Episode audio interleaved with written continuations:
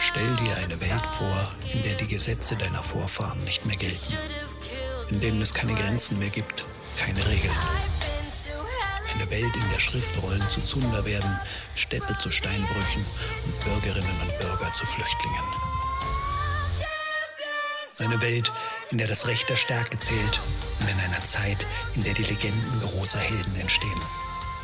Willkommen in der Welt von Cornicula und Abetonia. Willkommen zu Flug der Krähen, Legenden einer Erzählerin.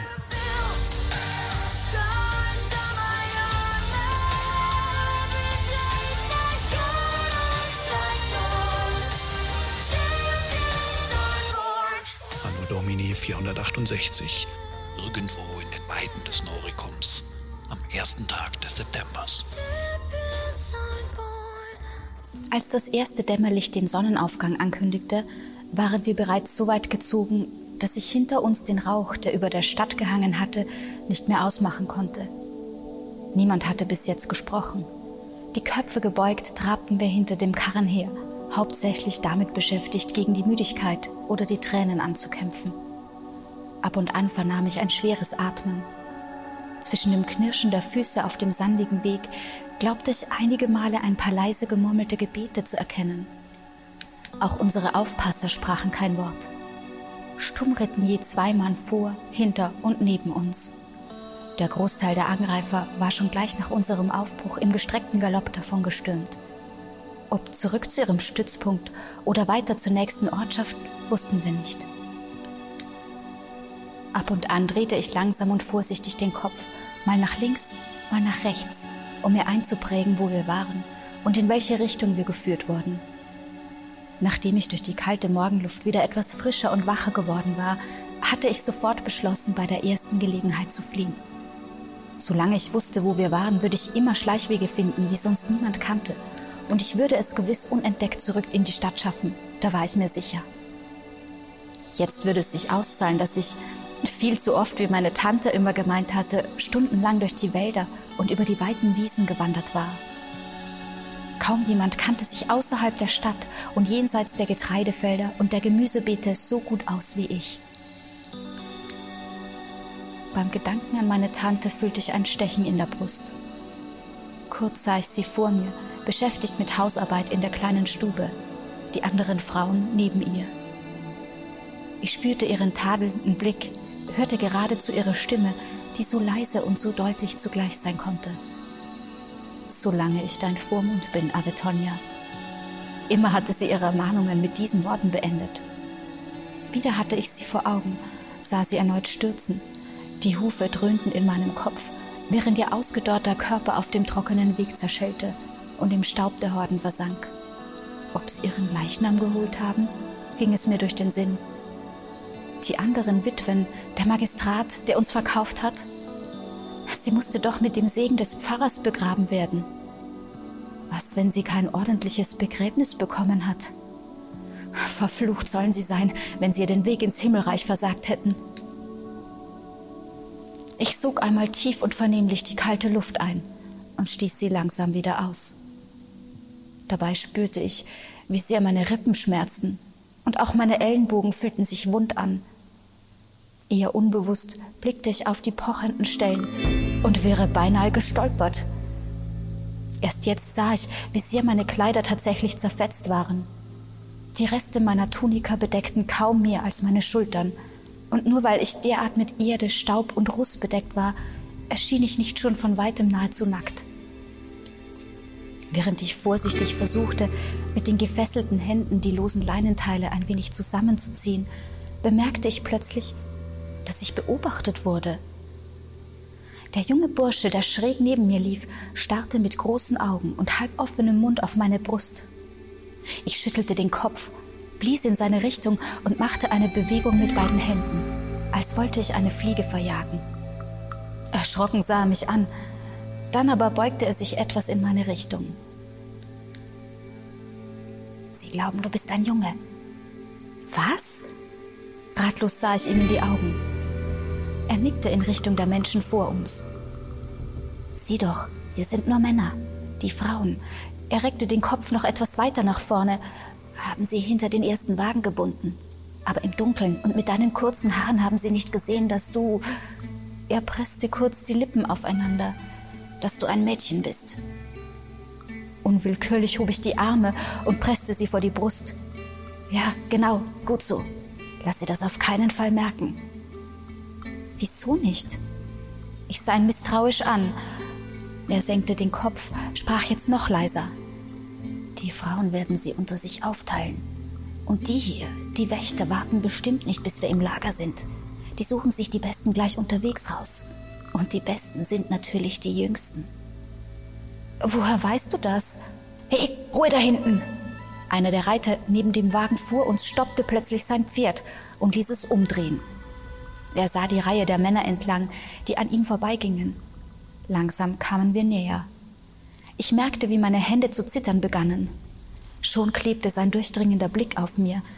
Ich duckte mich ein wenig, als ich spürte, wie er mich von seinem großen Pferd herab musterte. Ganz plötzlich sprang das Tier um und ich sah, wie sein Reiter es wieder von uns fort weiter nach vorn trieb. Gerade als sich meine Hände etwas beruhigt hatten und ich begann darüber nachzudenken, wie ich mich am besten tarnen konnte, vernahm ich von der anderen Seite erneut Hufschlag. Du da! Schon flog etwas auf uns zu und landete in den Armen des Jungen neben mir. Nimm diese Decke und leg sie. Die Blicke des Reiters und des Burschen trafen sich, hielten einander fest. Langsam, fast unmerklich, wandte der Krieger den Kopf zu mir.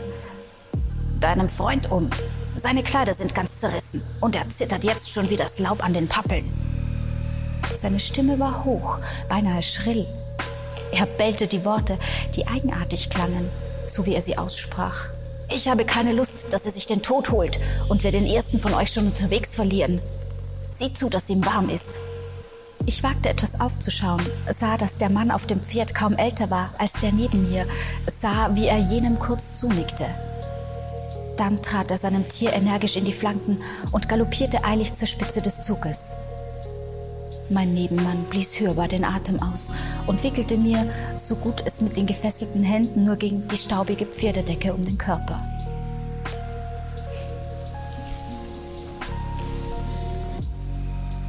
Es wurde ein wolkenloser Herbsttag und bereits kurz nachdem die Sonne zur Gänze über den Horizont gestiegen war, rannen mir die ersten Schweißtropfen über die Stirn, brannten in meinen Augen. Bald klebte meine warme Ummantelung feucht an meiner Haut, rieb sich schmerzhaft auf den offenen Wunden und es juckte und kratzte mich am ganzen Körper. Trotzdem hielt ich die Decke weiter fest geschlossen, voller Sorge, sie könnten sie mir sonst wieder entreißen. Es dauerte nicht lange und die ersten Fliegen begannen sich auf mein benetztes Gesicht zu setzen. Wie alle versuchte ich sie mit ruckartigen Kopfbewegungen oder durch Pusten zu vertreiben, was jedoch stets nur von kurzem Erfolg gekrönt war. Also ließ ich die Insekten gewähren und richtete meine Gedanken ganz auf den Weg, den wir gingen. Denn auch das machte mich zunehmend unruhig. Je weiter wir gingen, umso unsicherer wurde ich mir, ob die Wälder zur rechten und linken noch die waren, von denen ich glaubte, sie gut zu kennen. Ein ums andere Mal blickte ich hoch zur Sonne, versuchte mir die Richtungen einzuprägen, in die wir zogen. Mit jeder neuen Weggabelung, jeder Biegung des Pfades sank mein Mut weiter. Eine Gelegenheit zur Flucht konnte ich mir nach einiger Zeit bald schon gar nicht mehr vorstellen, obwohl ich nicht müde wurde, die Fesseln zu bearbeiten. Dadurch wurden zwar meine Handgelenke allmählich ebenfalls wund, die dicken Seile jedoch ließen sich kein Stückchen weit lockern. Und dann kam der Durst. Immer häufiger leckte ich mir über die salzigen Lippen, versuchte mit der Zunge einen der Tropfen aufzufangen, die mir beständig über das Gesicht rannen und irgendwann konnte ich an nichts anderes mehr denken als an Wasser. Ich sah den Fluss vor mir, den Teich hinter der kleinen Kirche, den Brunnen beim Marktplatz.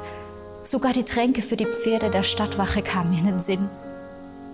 Ich schluckte staubigen Schleim herunter, versuchte mich wieder auf den Weg zu konzentrieren, sah zum Himmel hinauf, der so erbarmungslos blau und wolkenlos war, dass es mich zornig machte Gerade als meine Beine zu zittern begannen und als es anfing, mir egal zu werden, ob ich gleich stürzte und damit alles vorbei wäre, kam mir ein anderer damit zuvor.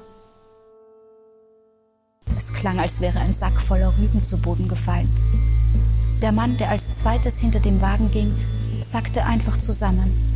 Und das so schnell und plötzlich, dass der Nächste dahinter erschrocken zur Seite springen musste, um selbst nicht zu fallen.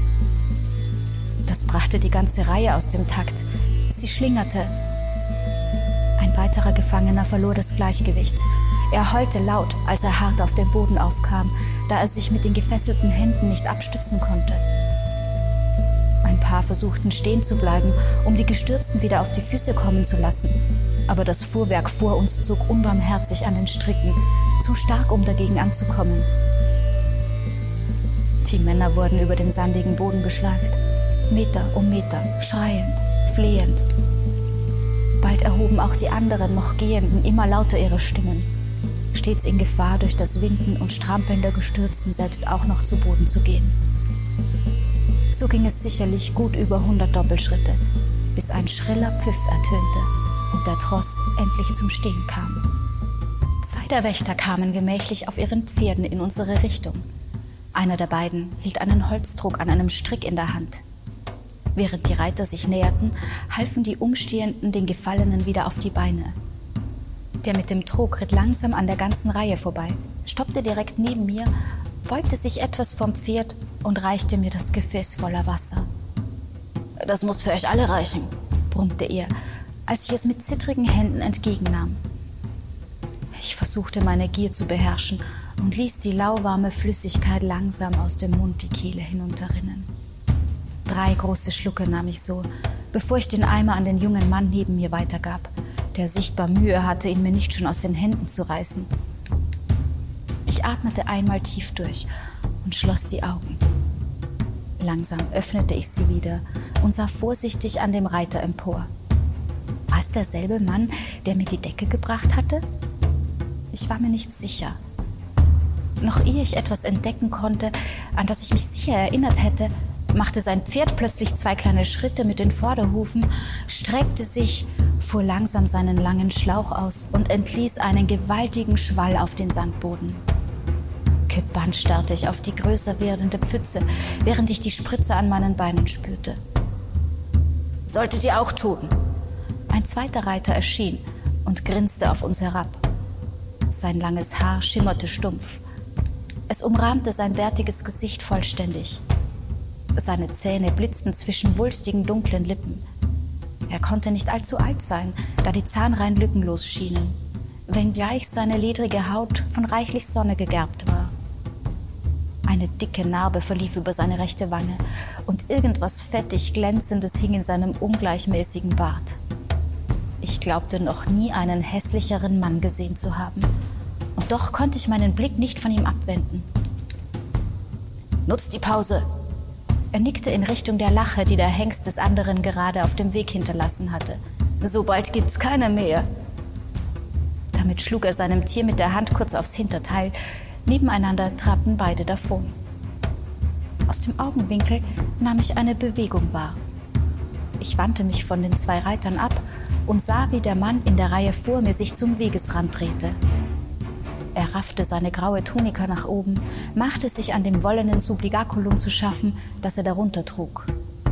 Noch ehe ich es recht begriff, holte er einen blassen, dünnen, krumm gebogenen Schwanz hervor und entließ einen kräftigen gelben Strahl in die stopplige Wiese neben dem Weg. Sein tiefer Seufzer ließ mich zu seinem Gesicht aufschauen. Mit geschlossenen Augen und halb offenem Mund atmete er langsam ein und aus. Dann schüttelte er das Ding in seiner Hand noch einige Male, ehe er es wieder verschwinden ließ. Als er die Augen öffnete, bemerkte er, dass ich ihn unverwandt anstarrte. Ein mattes Lächeln huschte über sein Gesicht. Er hob die Schultern. Was soll's? Wenigstens etwas. Er rückte sich die Tunika zurecht. Mach nur. Wirst sehen, das erleichtert. Er drehte sich wieder in Marschrichtung. Es dauerte nur Augenblicke, dann begannen gleich mehrere der übrigen Gefangenen, es dem Mann vor mir und dem Pferd gleich zu tun. Flugs war ich umringt von einem Dutzend pinkelnder Männer. Immer wieder vernahm ich zufriedene Seufzer und beinahe hätte ich schallend aufgelacht. Nur mühsam konnte ich das kindische Gackern unterdrücken, nachdem mir zumute war, während ich mir für einen Moment sicher war, das alles zu träumen. Erneut ein lauter Pfiff, und das Elend kehrte zurück. Quietschend rollte das Gefährt vor uns an. Hastig verstauten zwei Männer weiter vorne noch ihre Schwänze unter den staubigen Tuniken und schon war der ganze Zug wieder in Bewegung. Ich versuchte meine Gedanken zu ordnen, studierte die Fesseln an meinen Händen. Es musste doch einen Weg geben, die Knoten zu lösen. Ich war plötzlich sehr konzentriert. Und so dauerte es eine ganze Weile, bis mir der schmerzende Druck im Unterleib richtig bewusst wurde. Ich fluchte in mich hinein. Warum hatte ich nicht? Aber wie hätte ich denn? Ich presste die Oberschenkel zusammen, begann kleinere Schritte zu machen. Ich versuchte mich abzulenken und begann Kinderverse, die meine Tante mich gelehrt hatte, still vor mich hinzusprechen. Einige Zeit lang ging das gut, aber dann fielen mir keine Reime mehr ein. Ich wiederholte die ersten. Dann war der Druck wieder in meinen Gedanken. Ich begann tiefer zu atmen, zog wütend an den Seilen um meine Hände, aber da wusste ich schon, dass ich keine Wahl hatte. Ich holte noch einmal tief Luft und gleichzeitig mit dem warmen Strom an meinen Beinen liefen mir die Tränen über die Wangen, den Mund. Ich spürte sie meinen Hals hinunterrinnen, bis sie in der Pferdedecke versiegten. Meine Ledersandalen füllten sich mit Flüssigkeit, begannen zu quietschen. Ich presste verzweifelt die Augen zusammen. Jeder Schritt kam mir vor wie ein Peitschenhieb. Bald war mir, als halte von den Wäldern ringsum nur das nasse Patschen meiner durchtränkten Schuhe wieder. Dann spürte ich, dass der Druck in meinem Leib nachließ, und mit einem langen Atemzug öffnete ich wieder die Lider. Sofort wusste ich, dass mich mein junger Nebenmann ansah, dass er mich die ganze Zeit beobachtet hatte. Ich blickte zu ihm. Seine Augen glänzten. Er hatte die Lippen fest aufeinander gepresst. Kaum sichtbar nickte er mit dem Kopf. Dann senkte er ihn wieder und trottete still neben mir her.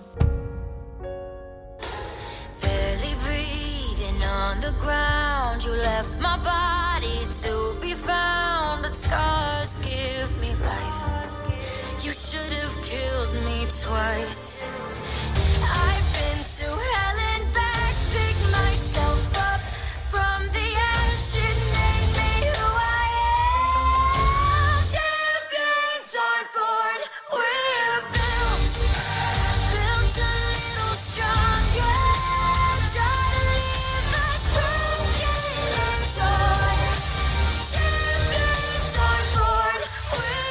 der Krähen, Legenden einer Erzählerin.